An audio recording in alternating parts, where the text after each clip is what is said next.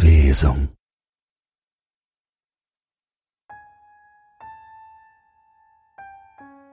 Werde ich sterben? fragte mich der Junge, als er in den Operationssaal gerollt wurde. Diese Frage hatte ich schon tausendmal gehört, aber sie wahrheitsgemäß zu beantworten, war auch nach Jahren im Krankenhaus nicht einfacher geworden. Natürlich nicht. Wir kriegen dich schon wieder hin. Ich hab gelogen. Er hatte einen schrecklichen Autounfall erlitten, und obwohl wir alles daran setzen würden, sein Leben zu retten, war die Hoffnung eine begrenzte Ressource. Die Tatsache, dass er trotz des hohen Blutverlustes noch bei Bewusstsein war, war schon seltsam genug. Aber nach zehn Jahren in diesem Beruf überraschte mich nichts mehr. Der Anästhesist narkosierte ihn schnell, während wir uns für die Operation vorbereiteten. Damien würde der Chirurg sein, ein Spezialist für polytraumatische Fälle, und ich würde assistieren.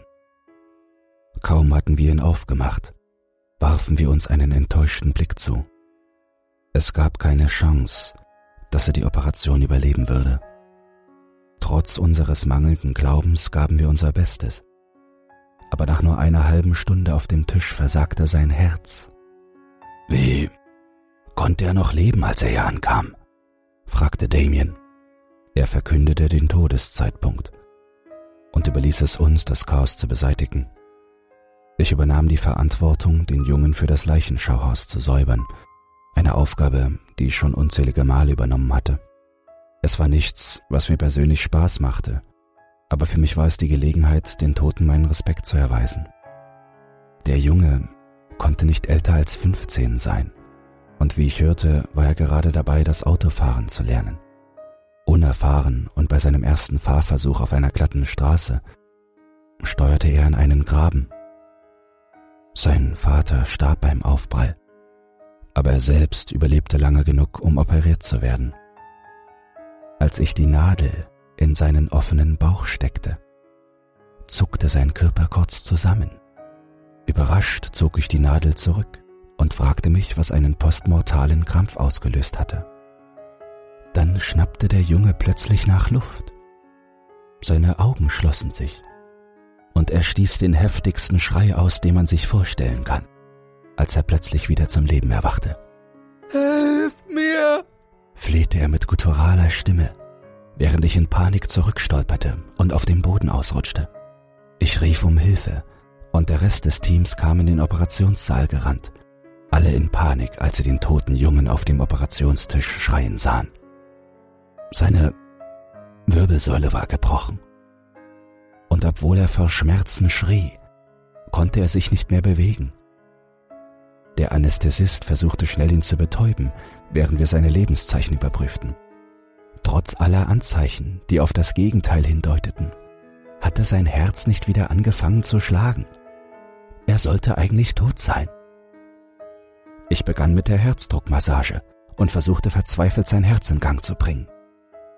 Ich hörte mit Schrecken, wie seine Rippen unter meinen Händen knackten, und die Schreie des Jungen wurden zu einem Gurgeln, als er nicht mehr nach Luft schnappen konnte. Er springt nicht darauf an, brüllte der Anästhesist, als er dem Jungen eine zweite Dosis Propofol verabreichte. Ohne ein funktionierendes Herz konnte das Medikament natürlich nicht durch seine Venen fließen, auch wenn ich mein Bestes tat, um für ihn zu pumpen. Nach einer Stunde Herzdruckmassage griff der Chefarzt der Chirurgie ein und befahl uns aufzuhören. Zu diesem Zeitpunkt hatten wir mehr Schaden angerichtet, als wir geholfen hätten. Was. Was passiert mit mir? stotterte der Junge, der noch bei Bewusstsein war. Keiner von uns reagierte. Wir fanden keine Worte, um den schrecklichen Anblick zu beschreiben, der sich uns bot. Der Großteil des Personals war aufgrund dieses Anblicks gegangen. Wir hatten in unserer Laufbahn schon viele Herausforderungen erlebt, aber nichts Vergleichbares. Wie heißt du? fragte ich, obwohl ich seinen Namen bereits in der Akte gesehen hatte. Ich wollte nur, dass er sich konzentriert. Brian Dawson, antwortete er. Ich atmete tief durch und bemühte mich meine Fassung zu bewahren. Du hattest einen Unfall, Brian, sagte ich ihm. Seine Augen huschten hektisch durch den Raum, als ihm bewusst wurde, wo er sich befand. Er versuchte seinen Hals zu heben, aber aufgrund des Wirbelsäulenbruchs war er völlig gelähmt. Ich kann mich nicht bewegen. Ich kann mich nicht bewegen. Er weinte. Ich ging näher heran und stand direkt über ihm. Brian, dein Herz schlägt nicht, sagte ich. Der Chefarzt der Chirurgie, George, packte mich an der Schulter und flüsterte mir ins Ohr. Wir müssen den OP isolieren, was auch immer hier passiert.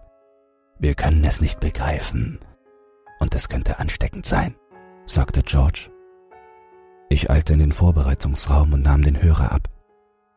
Durch die Glastür konnte ich nicht hören, was er sagte, aber ich nahm an, dass er den Sicherheitsdienst anrief, um die Station zu schließen.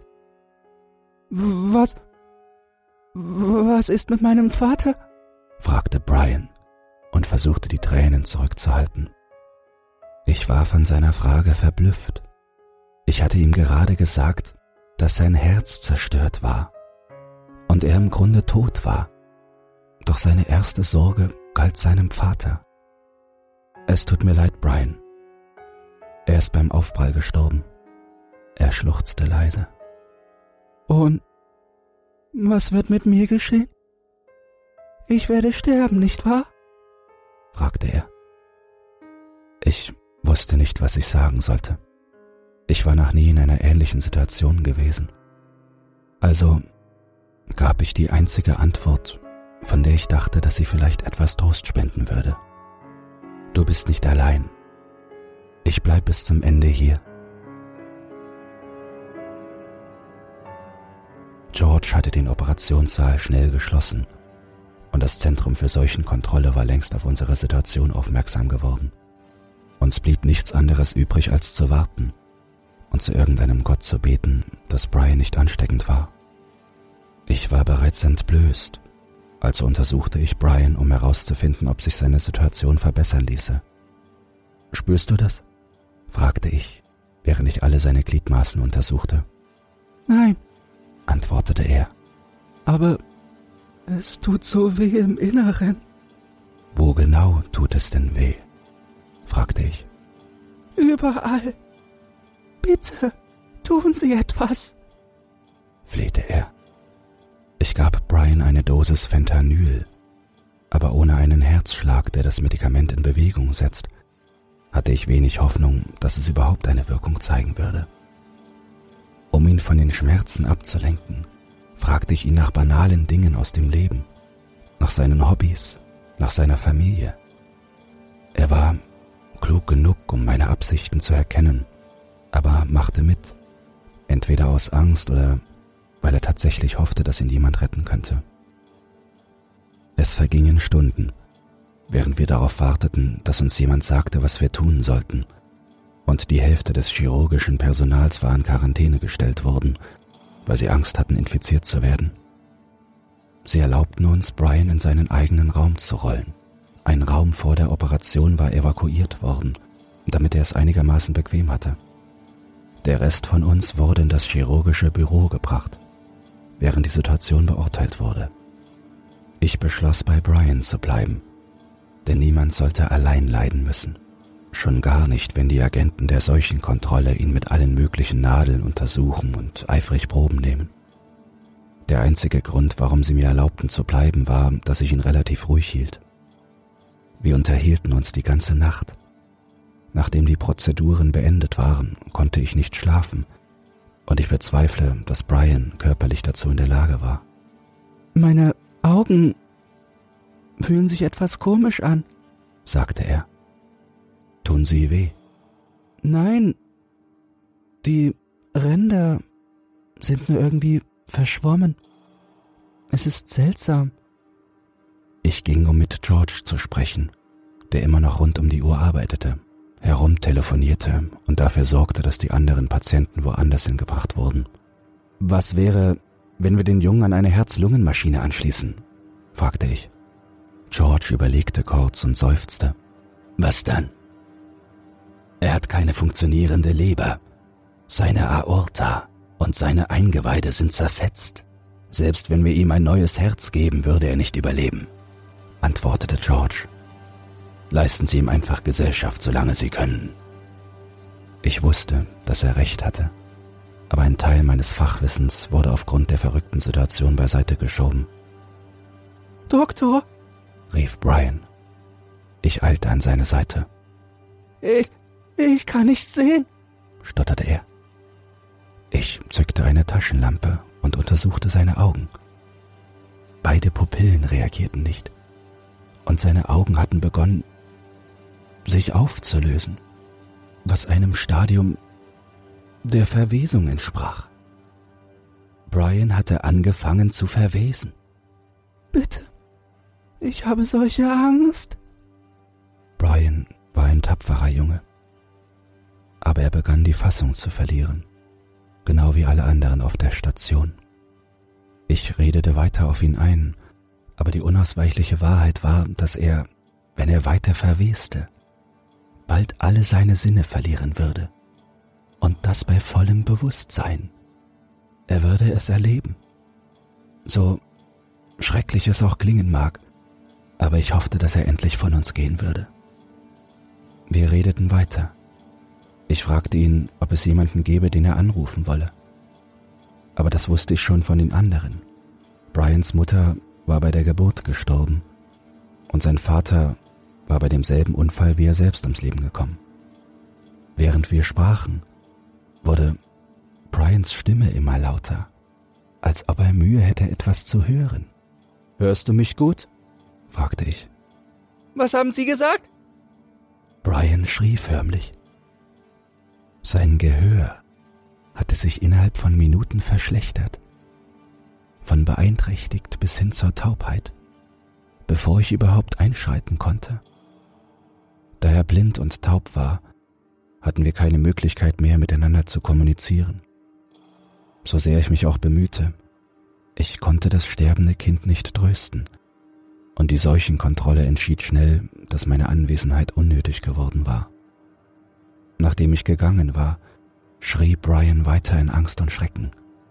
Mit jeder Sekunde, die verstrich, begann sein eigener Körper sich selbst zu verdauen, und wir konnten nichts tun, ihm den Schmerz zu nehmen. Am Morgen waren seine Schreie verstummt. Ich stürmte in den Raum, sehr zum Entsetzen der Agenten. Brian war an hunderte von Kabeln angeschlossen, die sein Herz, sein Gehirn, seine Muskeln und seine Vitalwerte überwachten. Natürlich zeigte sein Herz keine Aktivität, und der Verfall war so weit fortgeschritten, dass all seine Muskeln abgeschaltet waren. Er hatte sich beruhigt, nicht weil der Schmerz weg war, sondern weil er nicht mehr schreien konnte. Der einzige Teil seines Körpers, der noch funktionierte, war sein Gehirn. Was zum Teufel ist passiert? fragte ich. Schafft ihn hier raus, forderte einer der Männer. Der andere Mann gehorchte, ging aber mit mir nach draußen, um mir die Situation zu erklären. Sie müssen sich keine Sorgen machen, dass es ansteckend ist. Wir werden die Quarantäne gleich aufheben, sagte er. Er sah seltsam düster aus, als er diese Worte sprach. Was ist mit Brian? Was ist mit ihm geschehen? Er ist noch bei Bewusstsein, aber er hat keine Atmungsfunktion mehr. Wir haben also keine Möglichkeit zu kommunizieren. Das Gehirn war noch am Leben. Blind, taub und stumm musste er in Einsamkeit leiden, unfähig zu sterben. Wie lange muss er noch leiden? fragte ich. Wir werden mehr wissen, wenn wir ihn in unsere Spezialeinrichtung verlegen. Der leitende Agent der Seuchenkontrolle verlangte von seinem Kollegen zu schweigen, bevor sie mir etwas anderes sagen konnten. Sie gingen mit Brian weg und hüllten ihn in eine luftdichte Kapsel, damit niemand die Schrecken sah, die sich gerade in unserer chirurgischen Abteilung ereignet hatten. Sobald die Quarantäne aufgehoben war, fuhr ich nach Hause, um mein Kündigungsschreiben zu verfassen. Ich hatte einen gut vernetzten Kontakt zur Seuchenkontrolle. Aber als ich versuchte, mehr Informationen zu bekommen, behaupteten sie, dass ihnen kein solcher Fall vorgelegt worden war, dass niemals jemand unter dem Namen Brian Dawson in ihrer Einrichtung aufgenommen worden war. Etwa einen Monat später stand ein Anwalt in Begleitung eines Arztes mit einem Bündel von Dokumenten vor meiner Tür. Alle betrafen die ärztliche Schweigepflicht. Der Anwalt sah müde und abgekämpft aus, so als hätte er schon viele solcher Reisen hinter sich. Er forderte mich auf, die Dokumente zu unterschreiben und nie wieder darüber zu sprechen, da ich sonst meine ärztliche Zulassung verlieren würde. Aber das war mir egal. Ich bin in diesem Bereich für immer fertig. Der Arzt gab mir eine Injektion und erklärte mir, dass Brians Krankheit für sie nicht unbekannt sei und dass sie extrem ansteckend sei. Allerdings nur nach dem Tod. Er erklärte, dass die Hälfte der Bevölkerung mit einer Krankheit infiziert sei, die das Gehirn nach Stunden oder sogar Tage nach dem Tod bei Bewusstsein hält. Brians Fall war insofern besonders, als er noch einige motorische Funktionen besaß und mit uns sprechen konnte. Die Injektion war kein Heilmittel. Sie wird mich nur davor bewahren, die Krankheit zu verbreiten. Aber sobald ich sterbe, werde ich ein ähnliches Schicksal erleiden wie Brian. Ich hoffe nur, dass jemand bei mir bleibt, wenn es passiert.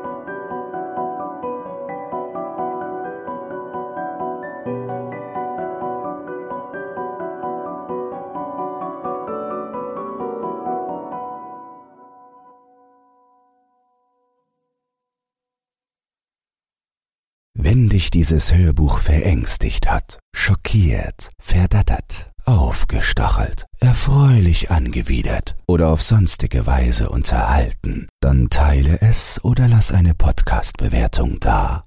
Übrigens, vielen Dank für euren Support über Steady, insbesondere an Marcello, Felix Burr, Athanasia Samsa, Gustav Gabelinski, Christina Herwig und Spooky Magnus. Du willst auch alle Folgen eine Woche früher oder dass ich dir etwas einspreche? Dann schau doch einfach mal bei Steady vorbei. Den Link findest du in den Show Notes. Und falls du Lob, Kritik oder einen Creepypasta-Wunsch hast, lass es mich in den Kommentaren auf Spotify wissen. Ich lese alles.